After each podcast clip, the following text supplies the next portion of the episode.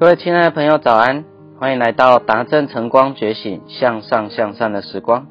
我们继续来研读伯恩·崔西这一本《想成功，先吃了那只青蛙》的二十一条法则。第五条，学会说不。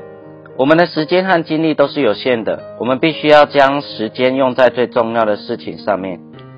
我们想要做的事情很多，也很杂，但是我们必须学会放弃。对任何无足轻重、虚度光阴的事，都要坚决说不。第六，使用 A B C D 法则。面对这么多我们要做的事情，每一天你都有很多事情想要做，但是你必须要将事情加以区分。所以标注为 A 的事，永远是你立应该立即着手去做的事。第七，抓住关键。每一项你想做的事情，都不是单独的个体，它可能都是由若干部位。环环相扣，结合而成，而每一个环节都不可或缺。你必须要弄清楚工作中的关键环节是什么，同时在薄弱的环节上也不能有所疏漏。第八，抓大放小，事情分轻重缓急，我们在工作中也有不同任务之分，所以其中只有三项核心任务最有价值。你要做那些真正重要的工作，并且腾出时间去做那些可以带给你最大幸福感。和满足感的事情。第九，精心准备。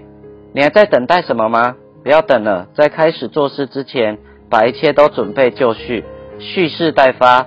这之后只需要一点点动力，你就能够发动起来，着手处理最重要的工作。第十，循序渐进。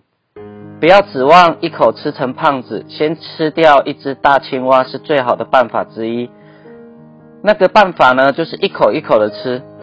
只要你朝着自己的目标迈出第一步，然后一步一步的前进，最终你就能够到达目的地。我们有时候常常会想着，我这样做是对的吗？真的会到达那个地方吗？没有一个人有一个魔球，我们呢没有办法马上看到一零一大楼的风景，但是我必须先踏上一楼，我才有办法看见二楼的风景。目标也是这样子的，当我设定了一个大目标。我就是一口一口的把它吃掉。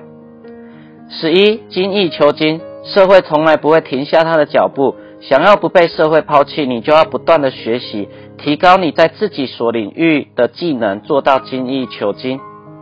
所以，让我们今天再继续用这样子的法则，帮助我们自己完成目标。